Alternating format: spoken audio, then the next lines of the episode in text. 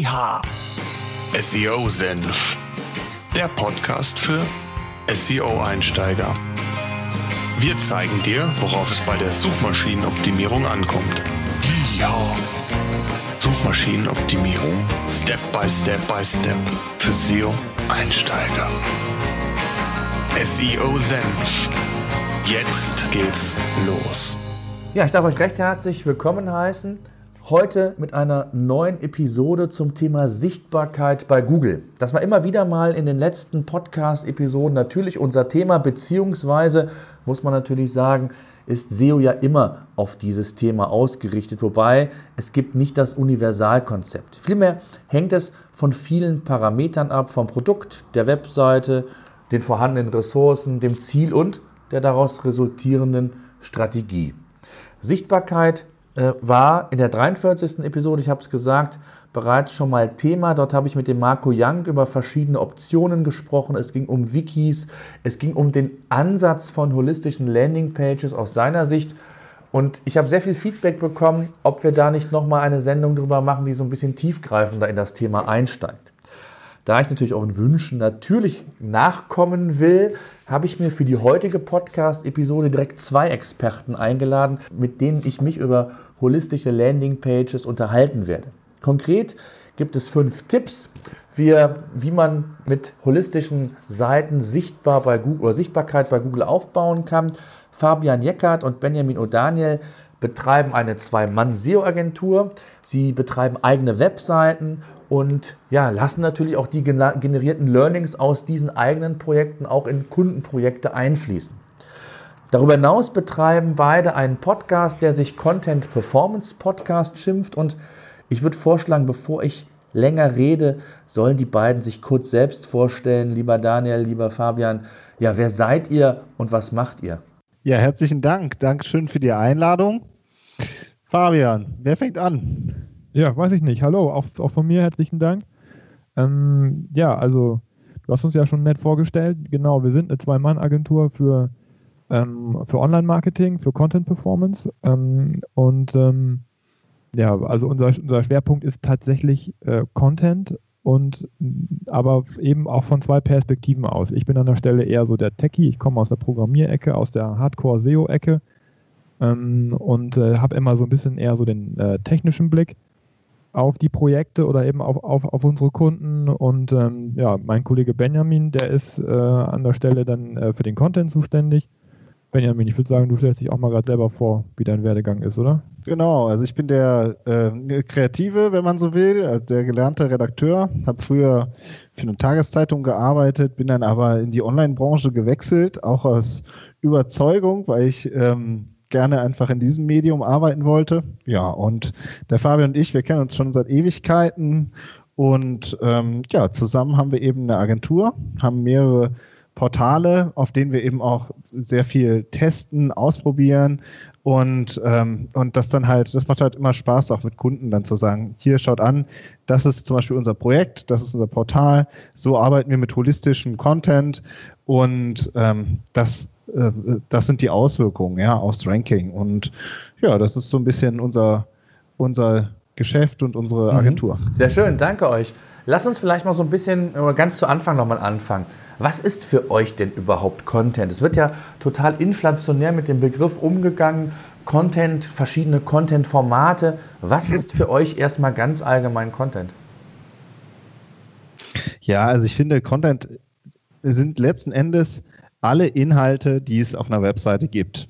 Ja, also wenn man sich äh, Unternehmenswebsites anguckt, klar, da geht es immer um das Content Management System, da geht es um das Design, aber was steht am Ende auf den Seiten? Ja, und vor allen Dingen, wer produziert das auch?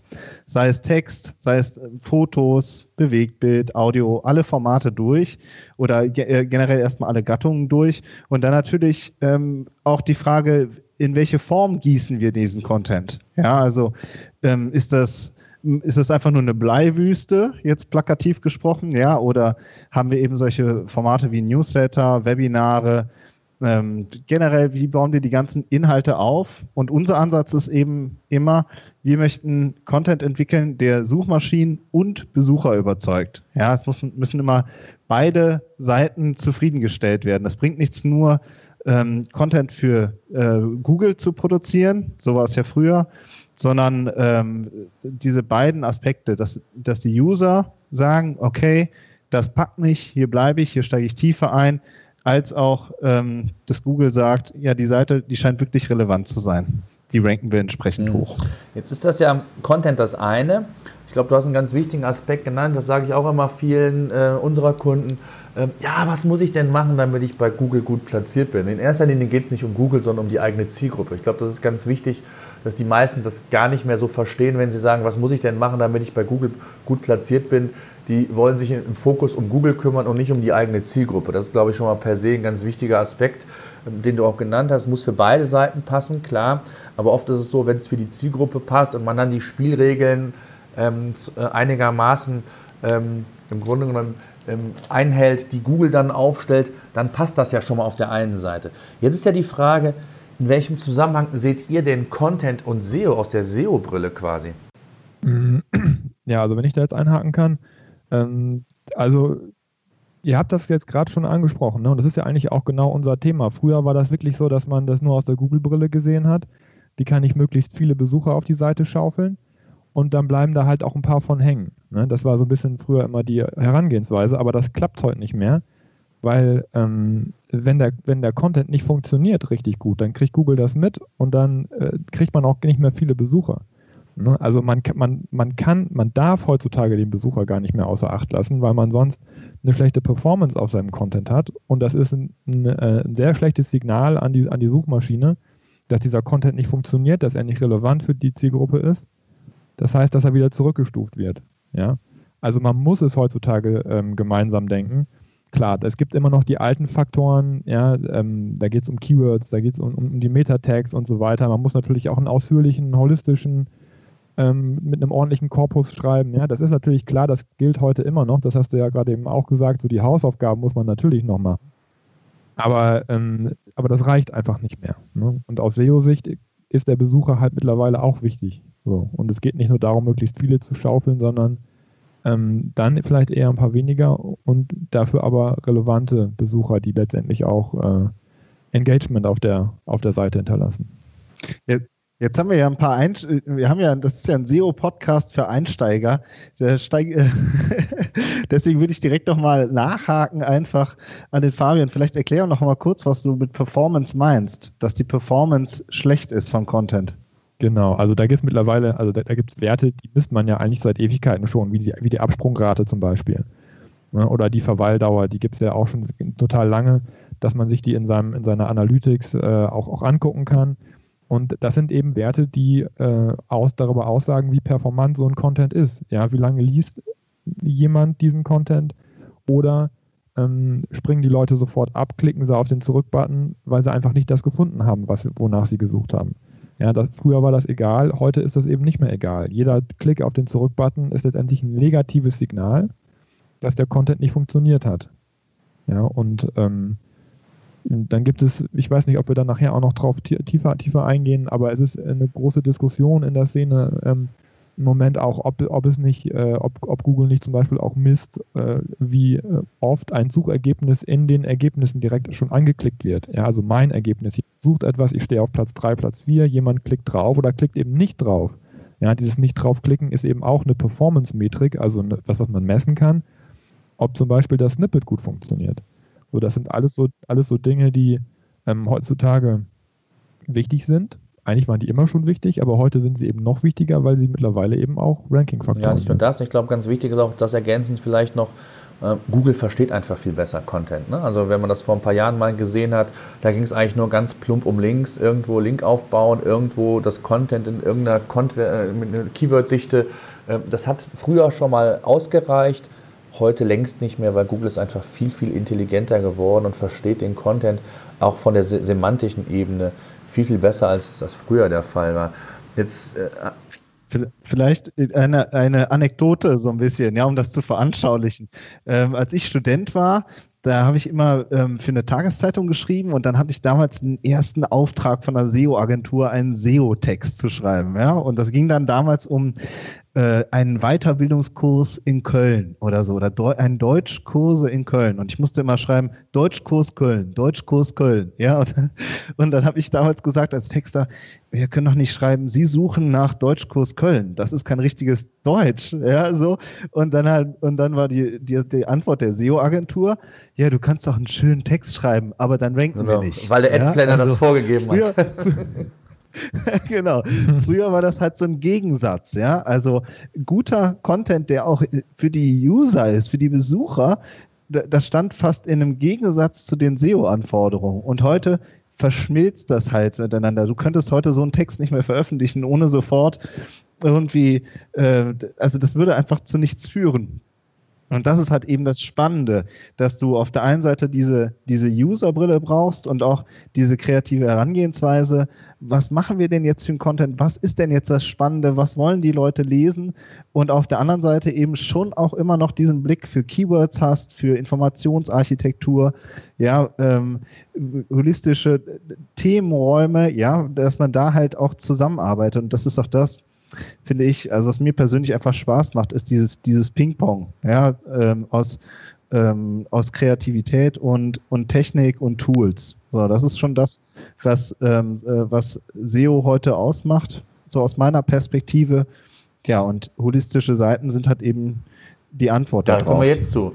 Was sind denn für euch holistische Seiten? Also es gibt ja ganz viele Definitionen. Es gibt auch viele kontroverse Diskussionen in der Szene auch von namhaften SEOs ist holistischer Content oder sind holistische Content-Seiten tatsächlich das Mittel der Wahl? Ist es mit Sicherheit nicht, das kann man glaube ich vorweg sagen. Es ist ein Mittel, es hängt immer von, es gibt mehrere Perspektiven. Ähm, es funktioniert, aber da kommen wir gleich zu. Was ist aus eurer Sicht oder aus eurer Brille mal gesprochen holistischer Content? Mach du ruhig, Fabian. Ich? Okay, ist eigentlich ein Content-Thema, aber gut. Ähm, ja. Ähm, also ja, holistisch, klar, da kann man jetzt mit der Definition anfangen. Es muss irgendwas Allumfassendes sein. Ne? Ein Thema muss irgendwie von vorne bis hinten äh, contentmäßig durchleuchtet sein. Ich glaube, die Definition, die haben alle schon mal gehört. Irgendwie was, ähm, was einem dann so, dann so über den Weg läuft heutzutage und was eigentlich ja auch die Kritik so ein bisschen an, dem, an diesem Begriff aufgeworfen hat, ist, das ist eine Seite, die ist so fünf Kilometer lang, von Text her, ja, und oben klemmt irgendein Inhaltsverzeichnis dran mit 30 Unterpunkten. Ja, und ähm, da kann man dann äh, in die einzelnen Unterpunkte reinspringen, falls man irgendwie Glück hat und genau das findet, wonach man gesucht hat. Aber ähm, es ist letztendlich eine Seite, die, die eigentlich äh, in, der, in der schieren Masse an Text einfach total untergeht. Ja, und das ist letztendlich auch nicht das, was wir zum Beispiel vom monolithischen Content äh, was wir meinen, wenn wir vom holistischen Content sprechen. Der Content muss, muss umfangreich sein, aber er muss deswegen umfangreich sein, weil ähm, unterschiedliche Menschen nach unterschiedlichen Dingen suchen, wenn sie nach einem Thema suchen. Ja, und wenn man eine Seite macht, die ganzheitlich ist, dann muss man diese Themen ansprechen, dann müssen, müssen diese Themen aber auch, diese Unterthemen aber auch erreichbar sein. Ja, also man muss irgendwie relativ schnell auch diese Seite erfassen können als Mensch und muss gucken, dass man eben auch zu den einzelnen Bereichen hinbekommt. Also man darf bei dem ganzen holistischen Gedanken auch die Usability nicht vergessen. Ähm, ich, ja. Mhm. ich kann da gerne nochmal einhaken, vielleicht auch nochmal, um, um das einzuordnen. Ich finde, Google ist ja seither immer ein Medium, über das ich mich informieren will. Ja, also ich gehe zum Beispiel zu Facebook oder auf Social Media, weil ich mich unterhalten will, weil ich mich inspirieren lassen will oder einfach nur so treiben lassen will. Zu Google gehe ich, weil ich mich informieren will, in der Tiefe. Das war schon immer so. Und die, und die Leute werden immer kompetenter und wollen sich zu immer spezifischeren Themen immer detaillierter informieren. Ja, und suchen immer umfassender.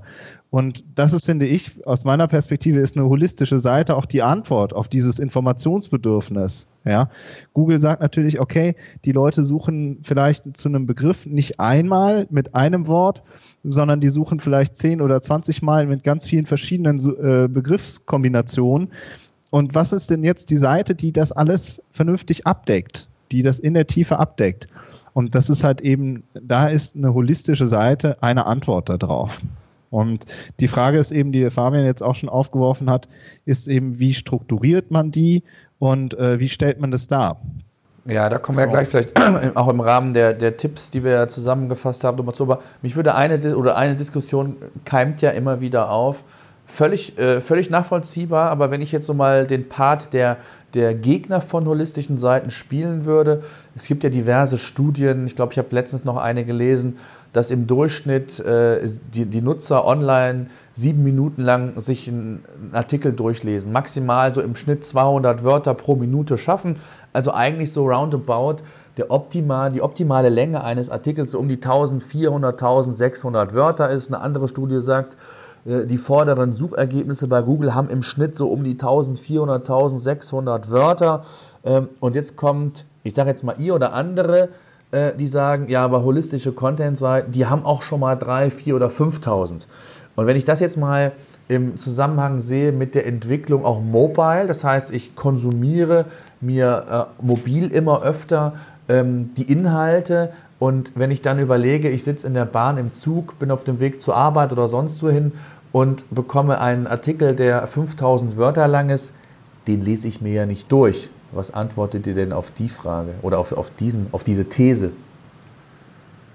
Ja, das ist eine sehr, sehr gute Frage, weil das eine sehr aktuelle Frage genau. ist. Ähm, äh, die mit, mit, mit der wir uns im Moment auch sehr intensiv beschäftigen. Ähm, also die, die erste Antwort ist natürlich Dynamisierung. Ja. ja? Also ich fasse Content auf, in, auf dem Endgerät, wenn's, wenn, wenn ich einen kleinen Bildschirm habe, natürlich zusammen, weil derjenige, der mit einem mobilen Endgerät kommt, in der Regel nicht so viel Zeit hat, in einer anderen Situation ist als jemand, der sich an seinem Rechner informiert, an seinem Desktop-Rechner. Ja, das heißt, ich, ähm, ähm, das ist auch unsere Erfahrung, die wir mit unseren Portalen gemacht haben. Da testen wir das auch sehr intensiv aus, dass, dass wenn man, wenn man dynamisierten Content, also dynamisch heißt an der Stelle oft auch einfach einen kürzeren Content, einen eingedampften Content, ja, das, was man ausführlich geschrieben hat auf der holistischen Seite, jetzt für den Desktop-Benutzer vielleicht, dass man das zusammenfasst in kleinere Elemente ähm, die man dann ausgibt, wenn jemand dynamisch, wenn, wenn jemand äh, mobil vorbeikommt. Ähm, der, der Ausblick, was das angeht, sind natürlich die progressiven Web-Apps. Ne? Das ist das, wo die Entwicklung hingeht. Also, dass, dass eine, wenn jemand äh, mit einem mobilen Endgerät äh, vorbeikommt, dass man dem letztendlich die Webseite in Form einer App darstellt, auch mit der Geschwindigkeit und auch mit dem Feeling und der Haptik von der App. So, und dann ist natürlich die riesengroße Frage, vor der eigentlich jeder, jeder SEO steht, wie kriege ich meinen holistischen Content in der App? Ja? Oder, oder wie, wie, ähm, wie kombiniere ich das? Wie, ja, das ist, es ist eine, ist eine technische Herausforderung, ist aber auch eine, eine, redaktionelle Herausforderung. Wie dampfe ich den ausführlichen Content so ein, dass er immer noch irgendwie informativ ist in einem, in einem schmalen Format? Ja. ja. das ist eine Riesenfrage ja. und von daher ist sie auch so gut, dass wir darüber sprechen können. Ähm, Lösungen muss, man, muss letztendlich jeder selbst für sich entwickeln, weil jede Situation ist anders. Der Content ist mal ausführlich, hast du ja gesagt, mal 3000 Wörter, mal 1000, mal 500 und das muss, da muss irgendwie jeder gucken, wie man das äh, mobil Ja, und das hängt auch von der Zielgruppe ab. Das hängt auch von der Zielgruppe ab. Also ob genau. wirklich die Zielgruppe auch bereit ist, äh, diese Informationen zu, zu konsumieren oder ob man nur auf schnelle Informationen. Also es gibt, deswegen habe ich es auch in der Einleitung gesagt, es gibt nicht das Patentrezept für, für, für Sichtbarkeit oder es ist auch holistische Seiten sind nicht das Patentrezept, sondern man muss es testen, man muss es ausprobieren. Es ist eine Form, wie man Sichtbarkeit aufbauen kann. Die Frage, die sich mir jetzt stellt, ist, ähm, oder die mir oft gestellt wird, anders gesagt, für wen sind denn holistische Landingpages, wenn man es mal von der Branche, von Unternehmen her sieht, für wen sind die interessant? Ich würde gerne noch mal einen Schritt zurückgehen, Klar. wenn das für dich okay wäre. Ich würde gerne auch auf die einen anderen Punkt, du hast so ein, ein, zwei Aspekte genannt, also auch dieses sieben Minuten im Durchschnitt ich tue mich ja immer so schwer mit diesen Durchschnittszahlen. Ne? Ich tue mich mit Studien so, schwer. Ich wollte einfach, ich, ich wollte einfach nur so ein bisschen polarisieren, genau. um euch so ein bisschen zu kitzeln. Ne? Sag, ja klar. So, ne, ich sag mal, wenn du jetzt fragst, wie viele Leute kaufen die Leute im Durchschnitt im Kaufhof ein oder so, ja, dann heißt das zwei Produkte. Trotzdem hat Kaufhof ja nicht nur fünf Produkte da ausstehen. Ja, also ähm, die einen wollen tiefer einsteigen und die anderen, denen reicht vielleicht die schnelle Antwort. Auch das finde ich ist eine Anforderung an denjenigen, der den Content macht. Wie können wir denn diejenigen, die die kompakte Antwort haben wollen, vielleicht äh, genauso zufriedenstellen wie diejenigen, die den, die die tiefere Erklärung haben wollen? Ja, also mache ich vielleicht äh, vorne kürzere Antworten und nach hinten ausführlichere Antworten. Ja, also oder ähm, biete ich noch ähm, zusätzliche Content-Formate an, mit, über das die Leute tiefer einsteigen können. Jetzt klassisch White Paper oder Newsletter oder sowas. Ja, also auch da kann man sich Gedanken zu machen, wie man die ähm, die unterschiedlichen ähm, Personen abholen möchte. Ja, und, und auch mit den Wörteranzahlen, ich finde auch, also du hast teilweise auch Umfelder, ähm, da bist du schon mit 1000 Wörtern der König, sage ich mal, ja, weil die anderen Unternehmen vielleicht nur zehn Wörter auf ihrer Seite stehen haben, weil da vielleicht noch ähm, irgendwie gesagt wird, ja, wir kopieren einfach nur das aus dem Flyer rüber und stellen das äh, online auch rein und dann stehen da halt eben nur 100 Wörter oder so, ja.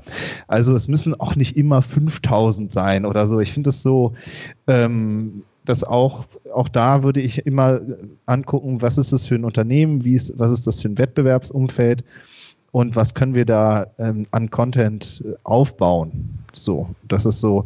Ne, von daher ist es auch, finde ich, so, ob man sich dann irgendwie so über diese Wörteranzahl ähm, so, so auslässt, ja, das finde ich nicht so zielführend. Kürzlich, wir, wir, wir haben ja mehrere eigene Portale auch, haben wir erzählt, ich kriege dann immer Anfragen von SEO-Agenturen, dann schreiben die, ja, wir sind jetzt, habe ich kürzlich eine Anfrage gehabt, ja, wir sind jetzt keine SEO-Agentur mehr, sondern eine Content-Marketing-Agentur. Deswegen sind unsere Gastartikel auch nicht mehr 200 Wörter lang, sondern 400 Wörter. also, ich so gedacht, nein, nein, nein. Das ist so nein. diese typische Anfrage ja, wie bei Backlinks. Äh, wollen wir Backlinks tauschen? Genau, genau, genau. Und garantiert Unique Content. Ja, und dann sage ich so, hast du dir einmal unsere Seite angeguckt? Hast du irgendeinen Themenvorschlag, der für unsere Zielgruppe relevant und interessant ist? Ja, dann können wir gerne telefonieren. Aber zu sagen, wir machen jetzt Content Marketing und deswegen doppelt so viele Wörter, das ist es ich halt nicht. Ich finde es schon löblich, ja, das dass du ihm geantwortet hast. Ich hätte ihm noch nicht mal geantwortet. ja, die, die Schande ist ja dann, wenn du dann auch noch antwortest, dann sind die Leute noch richtig sauer. dass du sie belehren willst, ja, und äh, weil sie total überzeugt davon sind, dass sie jetzt diesen, diesen Shift ge geschafft haben, ja, also äh, weil sie jetzt eben 400 Wörter schreiben.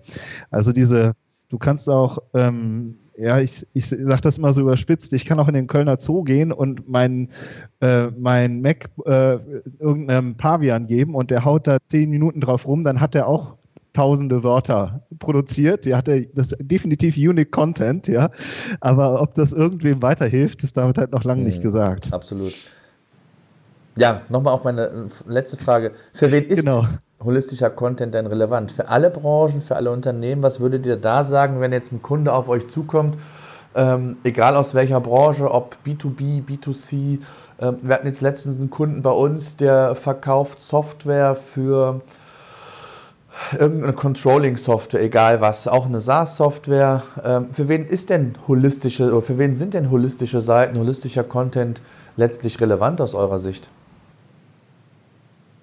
Ähm, also ich würde, also klar, wir, eigentlich für jeden, ne, wäre jetzt so die, so die schnelle Antwort. Jeder, jeder, der bei Google erfolgreich sein möchte, muss natürlich äh, herausragenden Content zur Verfügung stellen. Aber da kommen wir auch wieder schnell in dieses Definitionsproblem. Ne? Wir sind jetzt auch schon wieder ein bisschen in das Wording reingerutscht, dass ab und zu auch mal holistische Landingpage gefallen ist. Ja, das haben wir jetzt auch gar nicht so definiert, weil es ging immer um, um holistischen Content. Ja, aber ähm, wir arbeiten zum Beispiel auch so, dass wir Hybride erstellen ähm, aus holistischem Content und Landingpage. Ja, die klassische Landingpage ist ja eigentlich äh, so, eine, so eine ganz schmale, abgespeckte Seite mit, mit einem Header, äh, Logo oder wie heißt das, Head, Headshot oder irgendwie sowas äh, und, und einem Call to Action und, äh, und drei Spiegelstrichen. Ne? das hat Benjamin gerade ja auch schon angesprochen. Das ist ja etwas für die Kurzentschlossenen, die vielleicht sogar schon was kaufen möchten.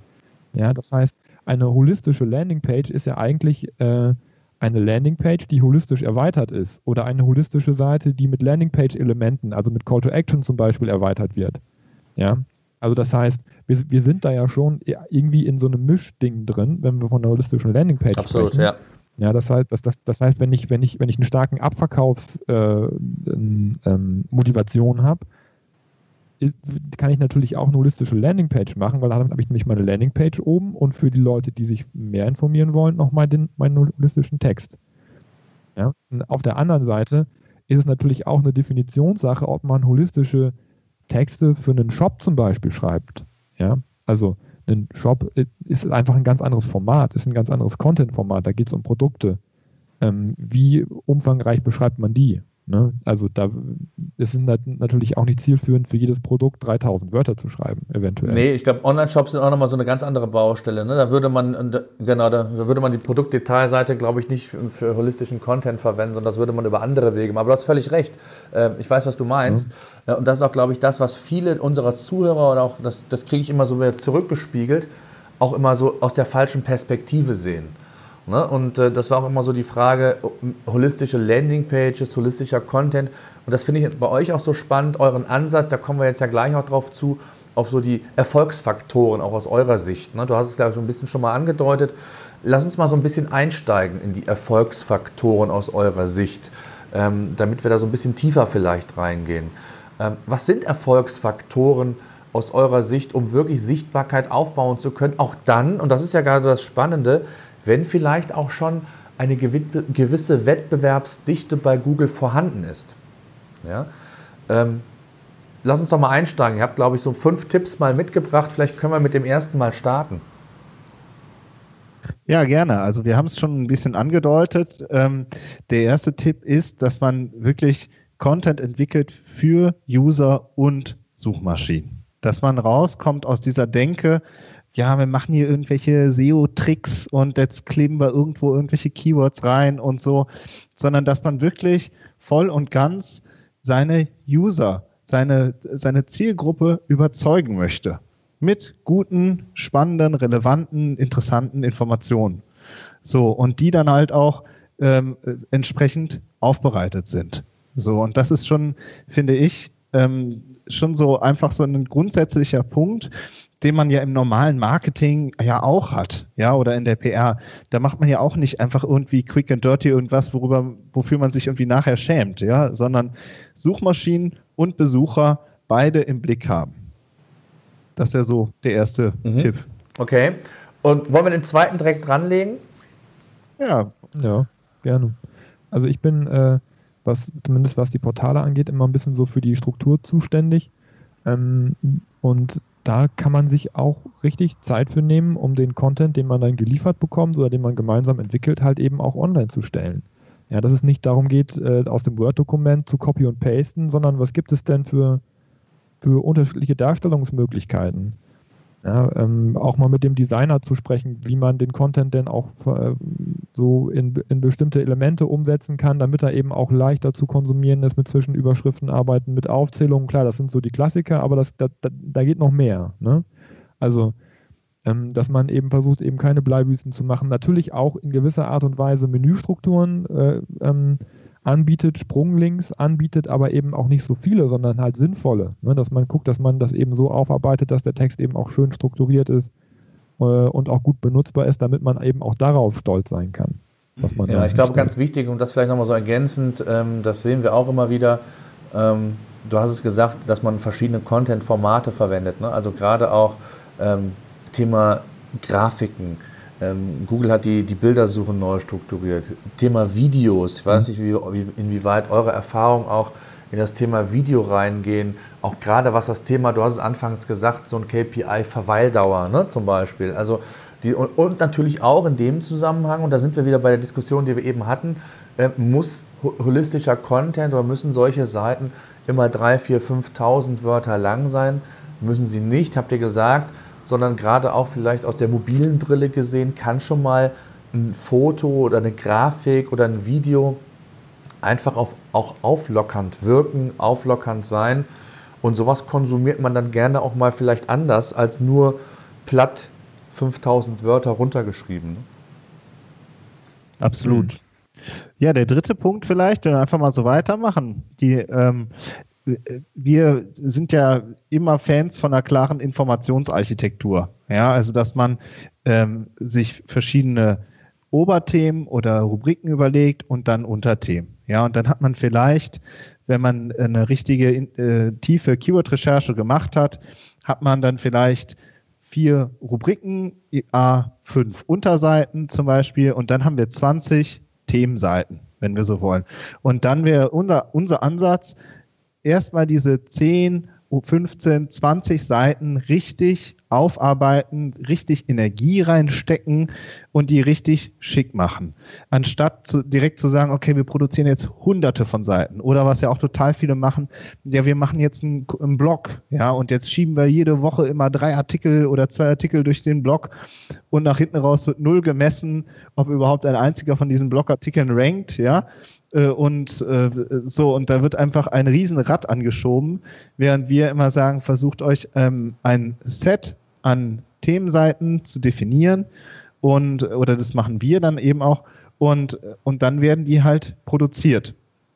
Und dann hat man aber dann vielleicht 10, 20 Seiten da stehen und auf denen kann man dann eben arbeiten. Und das ist dann halt auch ein, ein begrenztes Feld. Während wenn man jetzt sagt, wir, müssen jetzt hunderte von Seiten produzieren oder so, dann ist sofort Quick and Dirty angesagt, ja, und dann verliert es sofort wieder an Qualität. Also lieber ähm, also eine, eine, klare Informationsarchitektur und ähm, Themenseiten definieren und ausarbeiten. Und schön untereinander verlinken. Genau, das ist halt aber auch, ne, interne Verlinkung ist auch was, womit wir uns viel beschäftigen. Jeder interne Link muss aber auch einen Mehrwert haben.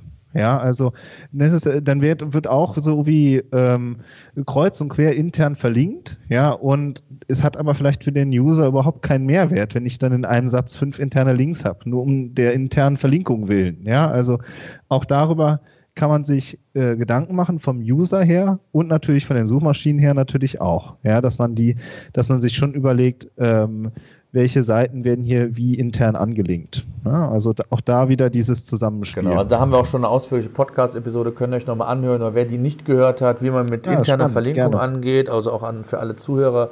Ähm, da haben wir, ich glaube, sogar zwei äh, Episoden zugemacht mit einem absoluten Link-Profi für interne Links. Da gibt es auch eine Studie, auf dem SEO Day gab es da, ähm, die dann gezeigt hat, dass er mit klassischen Backlinks nicht mehr weiterkam, also was das Ranking angeht scheinbar und durch eine geschickte interne Verlinkung, also wo dann entsprechend der Link-Juice von anderen hochwertigen Seiten auf die Seite übermittelt wurde, hat er es dann geschafft, in die Top 3 zu kommen. Und das zeigte dann auch nochmal, dass die interne Verlinkung, ja, ich will jetzt nicht sagen, fast genauso äh, wichtig und relevant ist wie, die, wie Backlinks, also externe Links, aber interne Links sind schon sehr, sehr wichtig, genau wie du gesagt hast, wenn man es richtig macht. Ne? Also das muss schon letztendlich den Mehrwert bringen und das, auch das merkt Google ähm, ob, der, ob die interne Verlinkung letztendlich äh, ja wirklich relevant für den Nutzer war oder nicht. Also genau wie du gesagt hast, das Stichwort nicht damit inflationär des internen Links wegen umgehen, sondern sehr bewusst diesen dann setzen. Ne? Ja, ja, wenn ich da nochmal einhaken darf, äh, wo ihr gerade darüber sprecht, so schön. Ähm, also ich, ich kann es jedem nur empfehlen, sich nochmal mit der alten PageRank-Formel auseinanderzusetzen, gerade wenn man neu in das Thema einsteigt, weil die das nämlich letztendlich genau ähm, definiert, warum man auch mit äh, viel besser mit weniger Content arbeitet als, als mit mehr. Ja, weil ähm, natürlich der Link Juice, du hast ihn gerade angesprochen, immer mehr zerfasert, je mehr Seiten man auf der Domain hat. Ja, du kriegst eine gewisse Power reingelinkt über die externen Links und die musst du halt sinnvoll verteilen. Aber wenn du 300 Seiten hast, äh, dann verteilt es sich halt auf, auf viele Unterseiten das heißt, der Link-Juice geht verloren, zerstreut sich. Wenn du aber nur 20 Seiten hast oder auch nur 10 Seiten, dann werden die natürlich umso fetter, ja, ähm, was den Link-Juice angeht. Aber ein plakatives Beispiel, wir haben äh, bei unserem Gründerportal, haben wir auch eine Episode zu gemacht, hatten wir, glaube ich, mal 4000 Unterseiten ähm, und jetzt haben wir nur noch 400. Ja, also wir haben da wahnsinnig viel auch zusammengelegt. Ähm, das sind auch so Kundenprojekte von uns, ja, die, wo es dann eben auch darum geht, den Content zu reduzieren und zu veredeln. Und äh, das hat ähm, unserem Ranking sehr gut getan, dass wir da halt uns, dass wir auch da einfach schlanker aufgestellt sind. Abgesehen davon macht es viel mehr Bock, wenn man sich dann auch nur noch um weniger Seiten kümmern muss. Absolut. Anstatt halt um ja, so viele. Absolut. Sehr schön. Kommen wir zum vierten Tipp. Ja, auch da, ähm, auch das spielt wieder voll in die Karten, eher weniger als mehr, weil da geht es um Testen und um Optimieren. Und das kannst du mit 20 Seiten auch besser als mit 200. Mhm. Also äh, einfach zu gucken, was, was will ich optimieren, was will ich wissen, welche Tools helfen mir dabei. Wie, ja, es gibt äh, ganz tolle ähm, Tools, mit denen man Heatmaps oder Scrolltiefe oder sowas wirklich messen kann. Ähm, da haben wir auch eine, eine, Folge zu gemacht damals und haben auch ein paar Learnings dann noch ähm, ähm, erzählt. Also das ist, das ist extrem wichtig, dass der Content, den man da erstellt hat, dass man da wirklich nachhaltig dran arbeitet, dass man den immer wieder verbessert, auch immer wieder in Analytics oder Piwik, je nachdem, was man halt benutzt, reinschaut, wie sind, wie sind die Absprungraten, wie ist die Verweildauer, wie kann ich das noch verbessern ähm, und da auch konstant an diesen Seiten arbeitet und vielleicht auch nochmal was dran schreibt. Ne? Also wenn man, wenn man merkt, dass, dass, zu einem, bestimmten Thema es eventuell auch, auch eine Veränderung gab. Ne? Irgend, was weiß ich. Ich habe eine Maschine, ich habe dazu irgendwie einen riesen Content geschrieben, was man mit der Maschine machen kann und es ändert sich irgendein rechtlicher Rahmen oder sowas, dann, dann arbeitet man an der Seite, ne, die man schon hat und ergänzt den Content und erweitert den. Und äh, wie Benjamin auch schon sagte, das macht dann halt eben Spaß, weil man weiß, ich habe nur eine einzige Anlaufstelle und dort optimiere ich jetzt. Ja, und ich muss nicht meinen ganzen Blog durchsuchen, wo ich überall über dieses eine Thema gesprochen habe und dann zehn Seiten irgendwie dann noch was, was dran ändern. Das ist natürlich super nervig. Ja, super Tipp. Ja. Der letzte Tipp vielleicht, den wir noch mitgebracht haben, der ist ganz ein bisschen platt, aber trotzdem ist er uns wichtig und das ist, dass man Ausdauer mitbringen muss. Ja, du, dieses, ja, wir machen jetzt mal ganz schnell SEO und dann sind wir sofort auf Platz eins. Das klappt einfach bei, also ich würde mal sagen, das klappt gar nicht mehr. Ja, also vielleicht auch, wenn man in der totalen Nische ist, ja, äh, aber, aber normalerweise, also wir, unsere Erfahrung ist, dass man einfach investieren muss. Das ist ja bei SEO immer so, aber dass man da auch den langen Atem braucht, ähm, um wirklich nachzulegen und an seinem Content zu arbeiten. Also wir haben bei unseren eigenen Portalen und auch bei Kundenprojekten die Erfahrung gemacht, dass es einfach Zeit braucht, bis man wirklich ähm, Stück für Stück nach vorne kommt. Und dann das, was der Fabian gerade gesagt hat, dieses Testen, Optimieren. Auch bei mir ist es zum Beispiel auch oft, dann stolper ich über neue, neue Keywords, die vielleicht eben zum Longtail gehören. Dann integriert man die wieder. Wäre so, man arbeitet am Snippet. Ja, alles sowas. Immer wieder dran drehen, dran feilen und gucken, wie man Stück für Stück nach vorne kommt. Und wenn man das mal hat, und dann äh, wirklich, also das bei unseren Portalen merke ich es dann immer, dann heißt es ja, ihr, ihr habt ja einfach nur eure Besucher und ihr macht ja gar nichts. Ja, das ist immer so. ja, so, ne? genau, wir haben aber vorher, wir haben aber vorher fünf Jahre Vollgas gegeben, ja. So. Und jetzt ist halt äh, so, jetzt äh, wollen vielleicht andere eben in, in drei Wochen das schaffen und dann sagt man halt ja viel Erfolg, aber äh, wir glauben nicht, dass das klappt. So, ja, und ähm, diese, diese Ausdauer, die, die ist halt extrem wichtig. Und dafür brauchst du aber auch eine klare Strategie, die man einfach entwickeln muss, zu sagen, das ist, das, sind, das ist unser Themenset, das ist, so bauen wir unseren holistischen Content auf, so optimieren wir den, das sind unsere Tools, ja, das sind unsere Mitarbeiter, die das betreuen oder unsere Agentur. Du brauchst halt eine ganz klare Strategie und musst davon überzeugt sein. Ja, und äh, wir sind dann auch, der Fabian macht ja auch äh, AdWords und ist das ja, macht das ja auch schon seit vielen Jahren und da merkt man halt, dass halt gerade Unternehmen, die sehr viel in AdWords investieren zum Beispiel, dann eben auch Stück für Stück natürlich im SEO-Ranking, im Google-Ranking nach vorne wollen, um halt dieses AdWords-Budget auch zu entlasten, beziehungsweise diese, diese, von dieser Abhängigkeit wegzukommen. Und das merkt man halt auch ganz oft. Ja, also kurzfristig vielleicht AdWords, wenn es schnell gehen muss, aber ähm, wenn man langfristig äh, wirklich die Besucher haben möchte, dann muss man halt eben in SEO investieren und da ist halt eben Content oft der größte Hebel. Absolut. Ich habe es auch mal gemacht bei mir, bei meinem E-Commerce-Blog, den ich habe. Ähm, den nehme ich einfach nur auch viel zum Testen oder das Keyword Shop-Optimierung war sehr, war sehr kompetitiv bei, bei Google und ich habe das mal vor ein paar Monaten gesagt, irgendwie muss man es doch schaffen, auch trotz des Wettbewerbs irgendwie auf die vorderen Plätze zu kommen und äh, ich habe einen recht ausführlichen Artikel geschrieben mit vielen Bildern, also das, was wir eben gesagt haben, den schön ähm, kombinieren mit Text, Bild und, und Video, äh, auch gerne äh, Podcast, also Audioformat, einfach, einfach schön kombinieren, einen Mehrwert bieten. Und ich glaube, ich habe jetzt innerhalb von zwei oder drei Monaten bin ich jetzt auf Positionen zwischen zwei und vier. So. Also es geht, selbst bei kompetitiven Keywords, die bei Google angeblich eine hohe Wettbewerbsdichte haben, man muss einfach, das ist glaube ich immer so ein bisschen das Geheimnis, und es hört sich auch platt, genauso platt an, nicht wie mit deinem langen Atem, man muss einfach besser sein als, der, als die Wettbewerber. Ne? Ja, das ist halt auch so eine Denk Denkweise. Ja. So gucke ich mir generell immer Ergebnisse an. Ja, wenn ich, wenn wir ein Kundenprojekt haben, du gibst das Keyword bei Google ein, dann gucke ich mir die ersten fünf Ergebnisse an und denke, okay, wie können wir jetzt was Besseres machen? So, ja.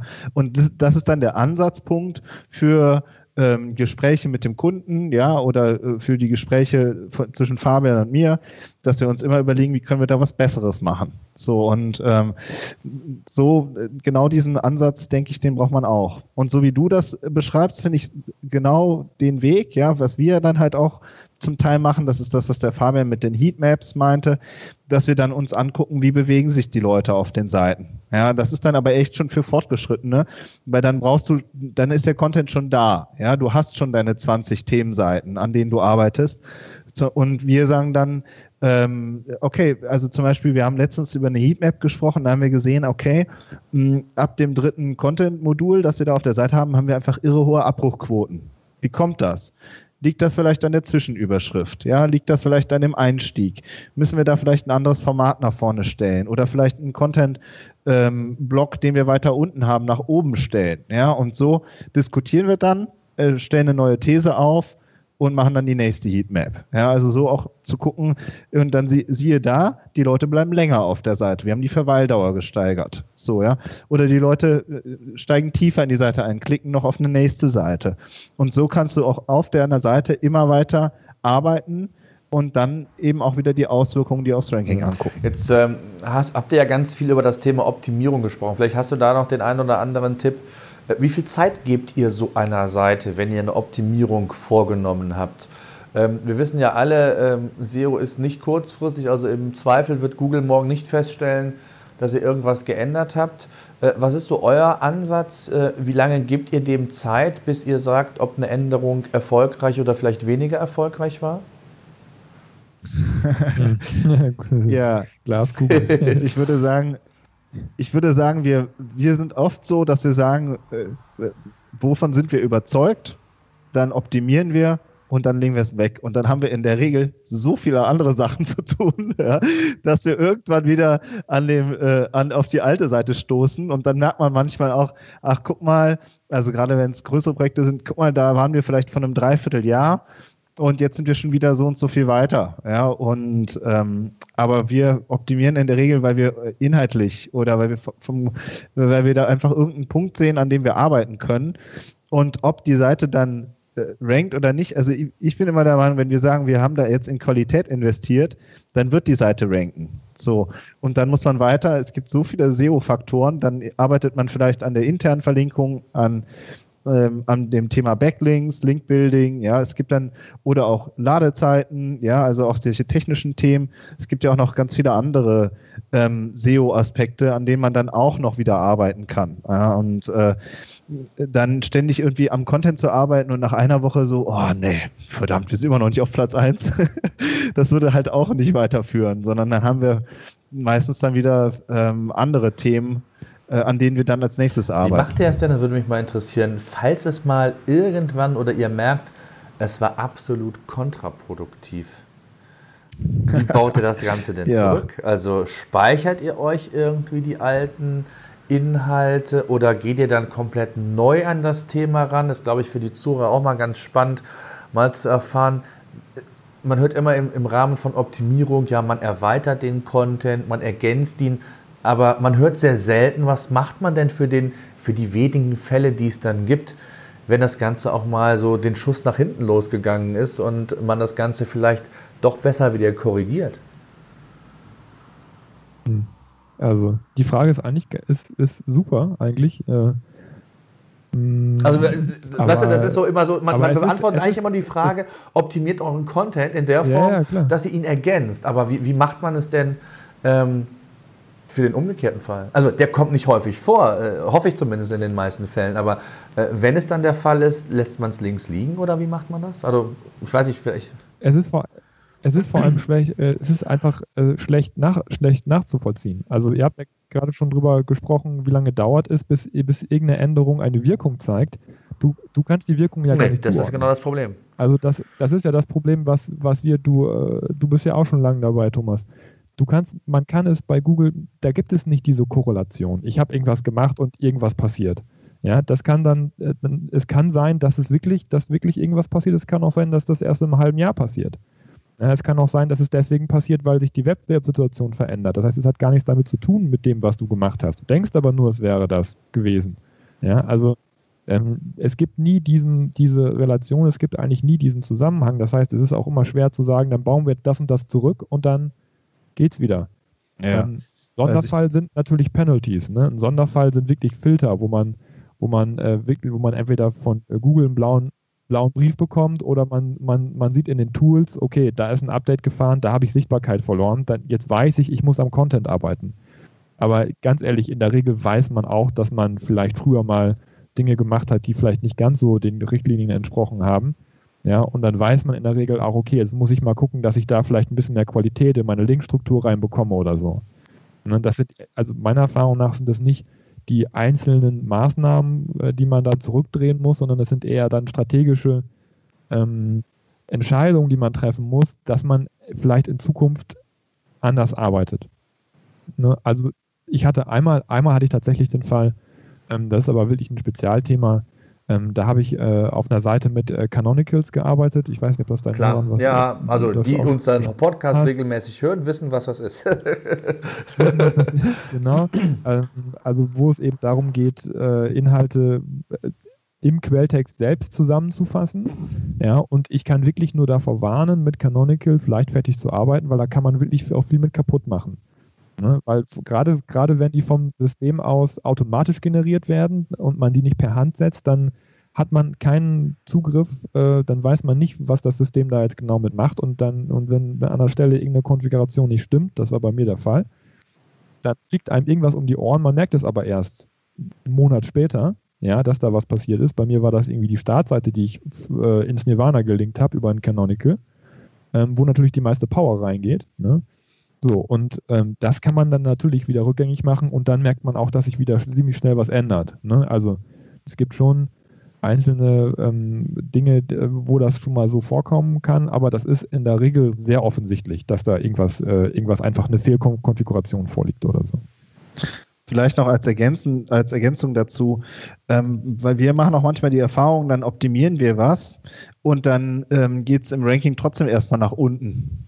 Ja, und dann auf einmal wieder nach oben. Ja, und beim nächsten Projekt geht's direkt nach oben. Ja, und beim nächsten Projekt geht's irgendwie so in, in Millischritten nach oben. Beim nächsten schießt es direkt nach oben. Also du hast, du hast ähm, auch da musst du irgendwie inhaltlich davon überzeugt sein, was du machst. Ja, du musst sagen, okay, wir haben äh, die Erfahrung gemacht, dass das mittel- bis langfristig einfach eine sinnvolle Investition ist und dass du diesen Weg gehst und, ähm, und dann musst du dich auch frei machen von diesen kurzfristigen Schwankungen. Ja, also ich äh, so ein bisschen vergleichen mit der Börse.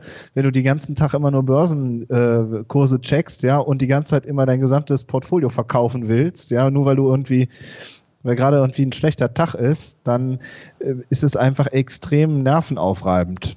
Demgegenüber, und das ist eben unser Weg, ist einmal eine klare Strategie definieren, dann sagen, wie setzen wir das jetzt Stück für Stück um und, äh, und dann darauf einfach vertrauen, dass es auch klappt. Ja, absolut. Also genau das, was ihr sagt, kann ich nur eins, zwei unterschreiben, ist meine Erfahrung. Wichtig ist eine Strategie machen, konzeptlos vorgehen. Das machen so viele auch im Mittelstand, auch selbst der große Mittelstand.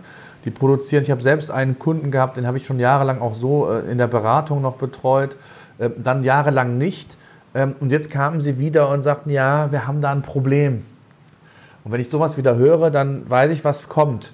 Äh, es ist irgendwas mit Sichtbarkeitseinbrüchen hat es zu tun. Und genau so war es. Die haben eine neue Homepage, in eine neue Homepage investiert, haben mittleren fünfstelligen Betrag investiert in den Relaunch ähm, und haben dann auf einmal von jetzt auf gleich wirklich eine Sichtbarkeit gegen Null gehabt.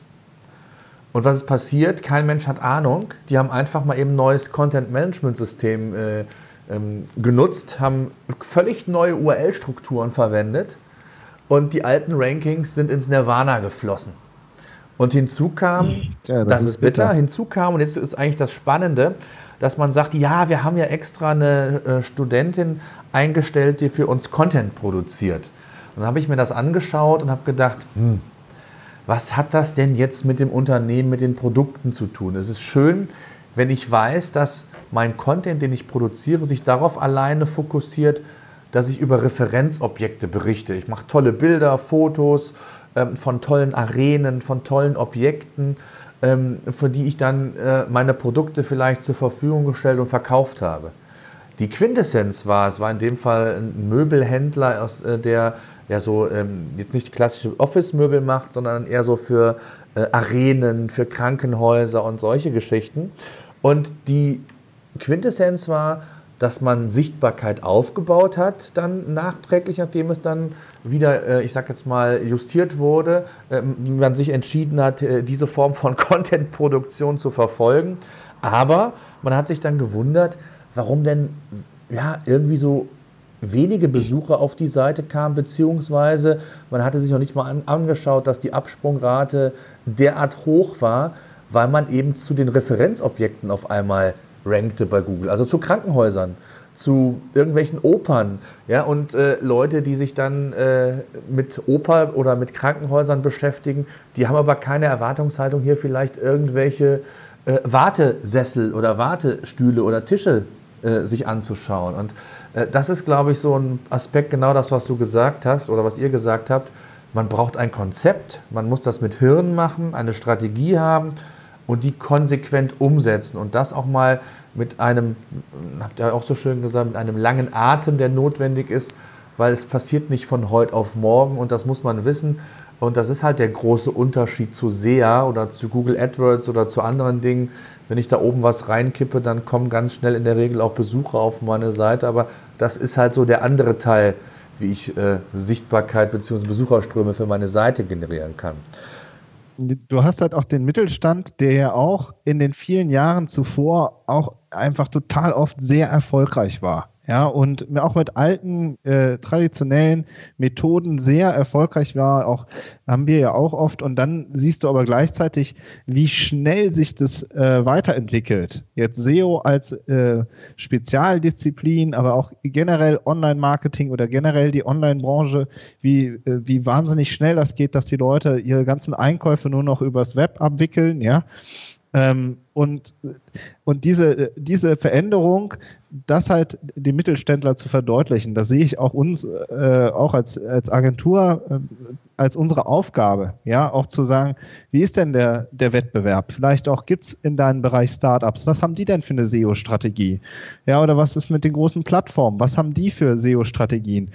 Also da, ähm, ne, jetzt, ähm, in diesem Bereich, äh, also da auch eine Aufklärungsarbeit zu leisten, das steht halt immer am Anfang. Und in der Folge steht dann auch die Frage ganz oft im Raum, baut das Unternehmen selbst sich Inhouse-Fachkräfte auf? Setzt es auf eine Agentur, setzt es auf Kombination.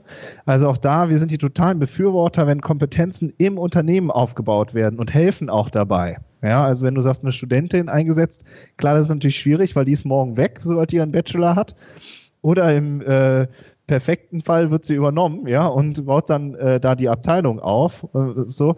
Aber wir sagen auch, wir, wir bilden, wir machen zum Beispiel auch Workshops, Inhouse-Workshops und Online-Coachings dahinter, weil wir sagen, ihr, die Fachkräfte müssen aufgebaut werden im Unternehmen. Das bringt nichts, auch nur immer nur auf Agenturen zu vertrauen und dann halt so einen, ja, wir kümmern uns irgendwann mal ein bisschen darum, ja, so eine, mit so einer Einstellung. Aber du brauchst erst das Problembewusstsein im Unternehmen, und danach musst du eben auch helfen, finde ich, als Agentur, die Kompetenz in-house aufzubauen. Absolut. Und jetzt möchte ich noch einen Punkt besprechen, der mindestens genauso wichtig ist für viele auch. Und der ist auch wichtig. Das ist das Thema bei AdWords, bei Google, bei anderen Display, wie auch immer, äh, Online-Werbekampagnen, kann ich den Erfolg ja relativ schnell messen, kann sehen, wie erfolgreich, weniger erfolgreich ist eine Kampagne, kann die optimieren und dann kommt immer wieder die Frage, ja, wie kann ich das denn, wenn ich Content produziere? Ja, ich kann in Google Analytics nachgucken, was übrigens auch die wenigsten machen. Also es ist immer noch unfassbar, wie viele zwar Google Analytics im Einsatz haben, aber sich so gut wie gar nicht mit diesem Thema beschäftigen. Und ähm, wir erleben das immer wieder, oder ich erlebe es auch immer wieder in der Praxis, wie wenig Antworten mir wirklich Leute, die sich um diese Homepage kümmern, geben können, wenn es um Thema Besucherströme, wenn es um Thema ähm, Verweildauer, Absprungrate, also also diese klassischen KPIs, die man eigentlich heranzieht, äh, und heranziehen sollte, um auch gerade äh, vielleicht nach einem Relaunch ähm, vielleicht äh, so wichtige Erkenntnisse in einen Relaunch auch mit einfließen zu lassen. Das finde ich schon fatal und deswegen würde ich gerne mit euch ein Thema noch besprechen zum Abschluss, das Thema ähm, Content Performance. Also wie kann ich das Ganze messbar machen? Ja, gerne. Cool. Ähm, ja, du hast es ja schon gesagt, ähm, dass wichtig ist erstmal, dass man, dass man mit dem Unternehmen zusammen Ziele definiert. Was ist denn das Ziel, was ich mit meinem Content, meiner Webseite generell erreichen möchte? Aber das gilt natürlich auch für alle anderen Kanäle, ähm, für SEA und für Display, damit man eben das ins System zurückspielen kann und sagen kann, okay, wie viele Ziele, sagen wir jetzt mal ähm, Kontaktanfragen, Leads, ja, die über die Webseite kommen, die der, die der Vertrieb dann weiterverarbeiten kann zum Beispiel. Wie viele von diesen Leads habe ich denn über mein Kontaktformular generiert? Das kann man ja zählen. Ne? Und dass man mit dem, dem Kunden dann erstmal hilft oder generell erstmal guckt, dass man diese Ziele im Analytics misst. So. Und äh, wenn, man, wenn man das dann gemacht hat, dann kann man natürlich diese Ziele auch auf die einzelnen Besucherquellen zurückführen. So, und die Quelle, wenn es in unserem Fall um Content Marketing, um Content Marketing geht, ist natürlich der organische Google Traffic zum Beispiel. Ja, dann weiß ich genau, okay, mein, mein Content Marketing, ähm, mein, mein holistischer Content, der sorgt dafür, dass ich eine hohe Sichtbarkeit habe bei Google. Das heißt, der organische Traffic, der kommt den kann ich messen und ich kann dann die Ziele, die ich äh, messe, auch auf, diesen, ähm, auf diese Quelle zum Beispiel zurückführen.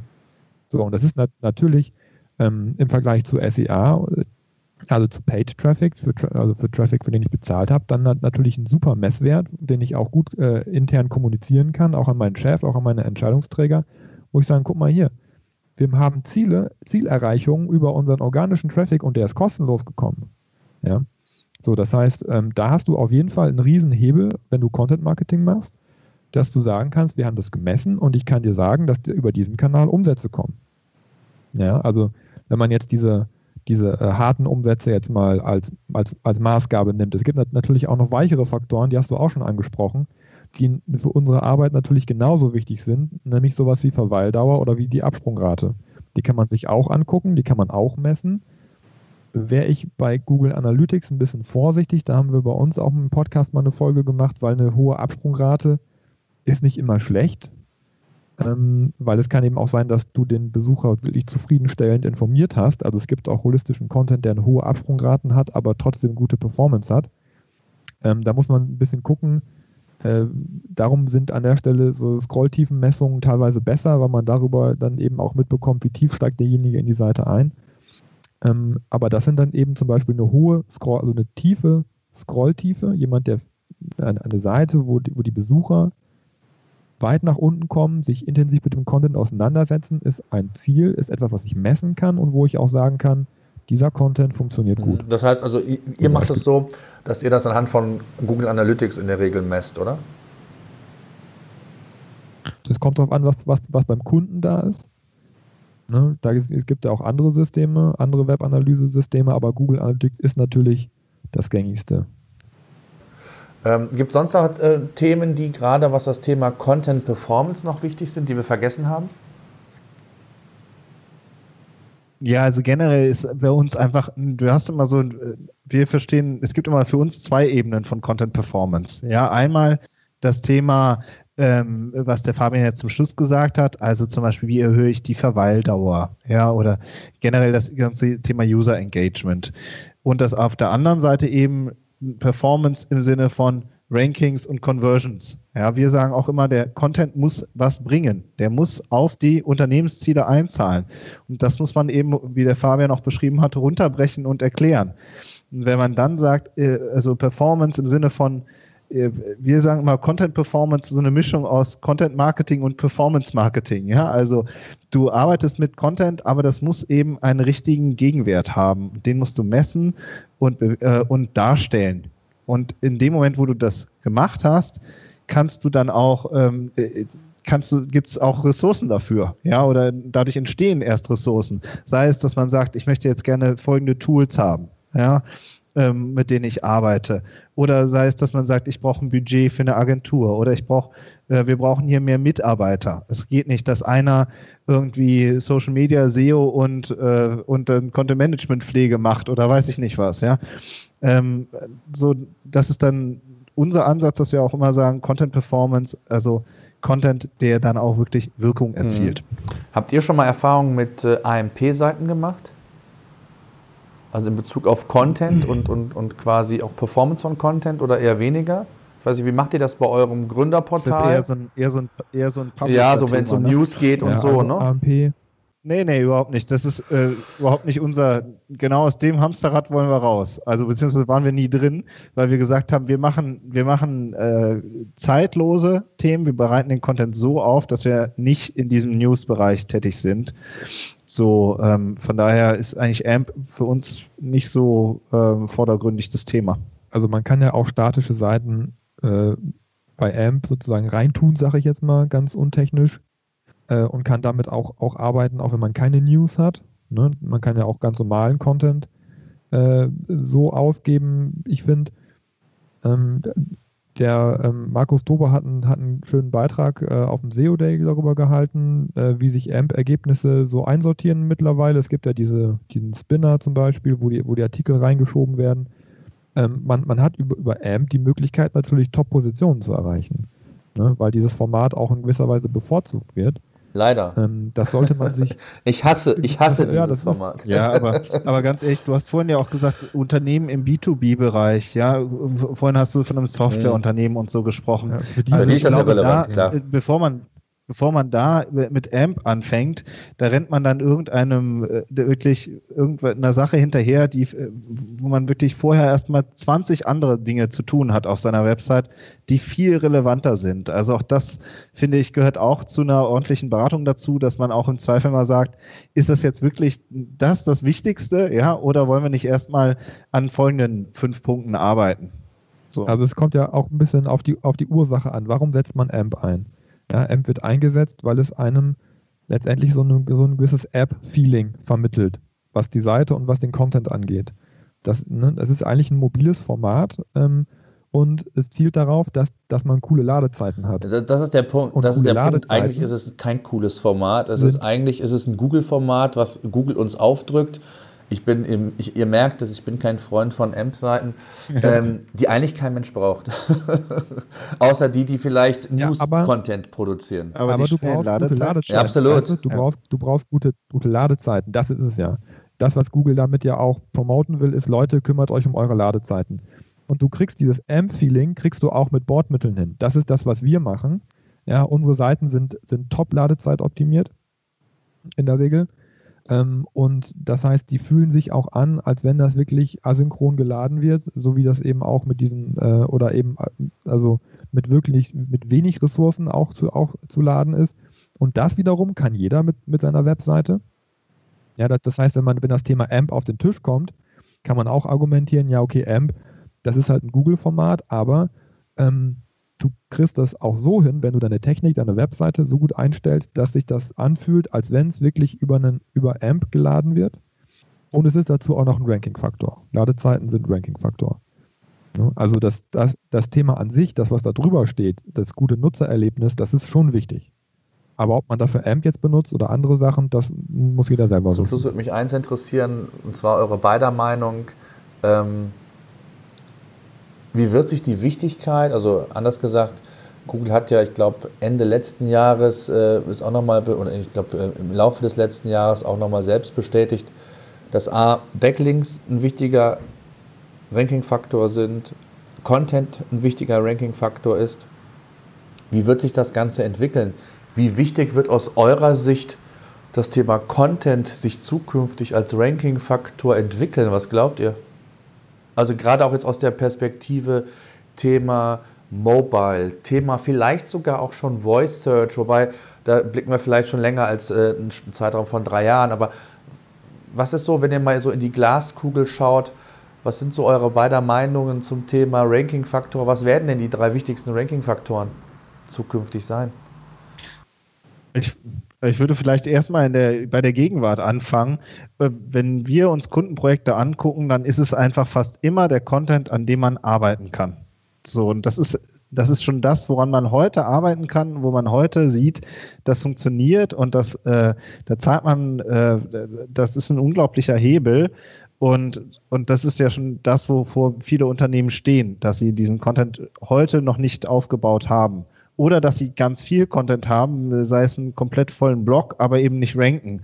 Also dieses, ähm, der Umgang mit Content, der ist schon jetzt hochrelevant. Und ähm, ja, da so in die Glaskugel zu gucken, da tue ich mich schwer. Da gebe ich mal den Fabian ab. Weil ich das so gut kann. Du hast die größere Glaskugel. nee, nee, nee. Ich glaube ich nicht. Also Benjamin hat eigentlich schon alles gesagt. Ich finde, das, das, kommt das kommt halt auch darauf an, wenn man jetzt sich zum Beispiel Backlinks anguckt.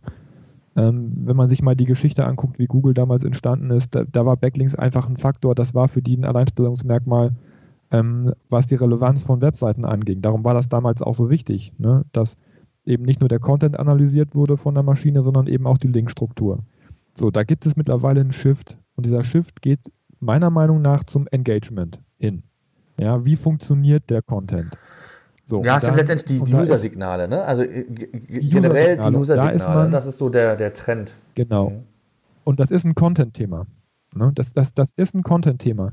Es ist äh, mittelbar auch wieder ein Link- und ein PR-Thema, weil ähm, über guten Content baut man halt auch automatisch Links auf. Ja? Oder guter Content wird auch von der PR genutzt, um, um Relations zu machen. Und Relations ist nichts anderes als Linkbuilding. Ne? Also wir haben jetzt zwei Folgen mit dem Sascha Ebach gemacht. Da war die Quintessenz, es ist letztendlich Public Relation, wenn man Linkbuilding macht. Ja, das heißt, ist, SEO ist ja immer so eine abteilungsübergreifende ja. Sache. Zumindest sollte man es so sehen. Wir ja, das immer. Definitiv die Abteilungen müssen, müssen, müssen zusammenarbeiten. Ne? Und, und, und wenn du eine gute PR-Abteilung hast, das kennst du ja selber, wenn du einen Kunden hast, der seit 20 Jahren PR macht, der hat eine super geile Linkstruktur auf seiner Domain. Ganz automatisch hat er die schon aufgebaut. Über, über, über seine 1000 Messen und, und Beiträge und Presseartikel, die er immer wieder rausschickt. So, dann ist das Thema Linkbuilding eigentlich schon durch, erstmal. Ja, aber wie gesagt, der Content ist meistens der größere Hebel, weil da hapert es oft, das zu kommunizieren und das wird immer ein Thema bleiben, dass die Unternehmen erstmal da ihre Hausaufgaben machen müssen, nach, ein bisschen nacharbeiten müssen. Und äh, auch auf der Content-Ebene haben wir auch schon drüber, drüber gesprochen, ist eben dieses Dynamische, dieses Mobile. Wie reagiere ich auf die unterschiedlichen Geräte? Ähm, vielleicht auch mit einer App in Zukunft. Ähm, das ist, denke ich, auch ein Zukunftsthema. Ich bin sehr gespannt. Ich danke euch sehr für eure Zeit. Sehr, sehr spannend, sehr, sehr interessant, euer Ansatz. Äh, den ich ähm, auf jeden Fall in vielen, in den meisten Dingen absolut so nachvollziehen und auch äh, bestätigen kann. Es gibt hier und da immer wieder individuelle Dinge, die du einfach anders machen musst, weil es gibt immer wieder, genau wie ihr gesagt habt, unterschiedliche Herangehensweisen, auch unterschiedliche Ressourcen. Also es gibt halt nicht den Weg. Ich glaube, das war nochmal so ein ganz wichtiger Punkt, den man hier auch nochmal zusammenfassen muss. Wichtig ist, glaube ich, wenn man das Ganze nochmal so ein bisschen zusammenfasst, ähm, man braucht eine Strategie, man braucht einen Plan und diesen muss man, und das ist, glaube ich, so ein bisschen das Thema, konsequent umsetzen und dem muss man auch Zeit geben. Und das ist ja, glaube ich, vielen, ich weiß nicht, wie es euch geht, wenn der Mittelstand auf euch zukommt, bei uns ist es oftmals so, ähm, diese Ungeduld. Ne? Wir müssen jetzt online, wir müssen jetzt SEO machen. Ja, aber äh, nee, wir haben kein Geld, wir wollen das aber nicht irgendwie, wir wollen aber nicht irgendwie investieren, aber wir, wir investieren mehrere tausend Euro in AdWords. Ja? Und ähm, dass man vielleicht sogar, und, und das, das merken wir auch immer, dass immer mehr Unternehmen auch ihre AdWords-Budgets mal hinterfragen, weil AdWords einfach vom, vom Preisniveau auch zum Teil recht teuer geworden mhm. ist. Ähm, das sehen halt dann die wenigsten, ne? dass SEO da eine ganz gute Alternative sein kann, wenn ich das Ganze mal gegenrechne, was mich ein Nutzer äh, pro Jahr umgerechnet auf ein AdWords-Budget halt kostet äh, im Vergleich zu dem, was ich tatsächlich dafür ausgebe und was ich für SEO und, und AdWords im Vergleich ausgebe, dann kommt man vielleicht auch schon mal auf die Idee zu sagen, hm, SEO ist doch vielleicht eine Alternative, wenn ich hier mit einem Plan vorgehe, ein Konzept habe. Ähm, dann kann das vielleicht auch nachhaltig für mich doch erfolgreicher sein, als ich, als ich mir das bisher vorgestellt habe. Nur oftmals fehlt es einfach an diesen schnellen Erfolgserlebnissen. Ich weiß nicht, wie da eure Erfahrungen sind. Hm. Also, ich, ich mache ja AdWords, von daher sage ich nicht, es ist die Alternative, sondern es ist eine Ergänzung. Das sowieso. sag Ich immer. ja. Das habe ich auch nicht gesagt. Also, ich habe gesagt, dass viele äh, die Budgets in Frage stellen und schauen, ob es. Ja, na, ja, klar, natürlich. Jedes Werbebudget wird immer in Frage gestellt. Ja, darum haben wir ja auch über Messbarkeit gesprochen. Wenn ich, wenn, wenn ich, wenn ich messen und rechtfertigen kann, was, was der, der, der Invest bringt, dann bin ich immer auf der sicheren Seite. Und gerade auch im Mittelstand und gerade auch im B2B und Unternehmen, die anfangen, da kann ich jedem, der da der arbeitet dort äh, in, in, den in entsprechenden Abteilungen oder auch, auch wenn der Vertrieb mal auf die Idee kommt, hey, wir können ja eigentlich auch mal versuchen, Leads über unsere Webseite zu generieren. Sobald die ersten zwei, drei Aufträge drin sind, ja, und deutsche Unternehmen haben ja eh, auch eher mal die hochpreisigeren Produkte im Angebot, ist das Thema Online-Marketing auch ganz oben auf der Agenda. Ja. Genau. Ich so. denke auch im Mittelstand ja. sind Unternehmer. Ja, das sind oft äh, ganz ähm, bodenständige ähm, Unternehmensführungen dahinter. Und wie der Fabian sagt, wenn der erste Lead reinkommt oder der erste Euro Umsatz damit gemacht ist, dann sieht die Sache auch ganz schnell ganz anders wieder aus. Auch da finde ich, da muss man die Aufklärungsarbeit auch leisten. Also ich finde das eher spannend, weil man einfach wahnsinnig viel auch ähm, mitgeben kann und, äh, und den äh, Unternehmen wirklich weiterhelfen kann, einen nächsten Schritt zu machen. Also ich finde das eher, eher spannend ähm, und mache das sehr gerne. Sehr schön. Fabian, Benjamin, ich danke euch sehr für eure Zeit. Ähm, lasst uns gerne, also ich verlinke euren Podcast natürlich, auch eure Seite bei uns in den Show Notes. Ähm, wenn Fragen sind an die Zuhörer, einfach nutzt die Show Notes oder bei Facebook dann sind die beiden sicherlich auch bereit, da ähm, euch Antwort zu geben. Und ansonsten ja, wünsche ich euch weiterhin viel Erfolg. Danke, Thomas. Vielen Dank für die Einladung. Danke. Hat Spaß gemacht. Ja, auch von mir. Vielen Dank, Thomas. Bis dahin. Ciao. SEO Senf. Der Podcast für SEO-Einsteiger.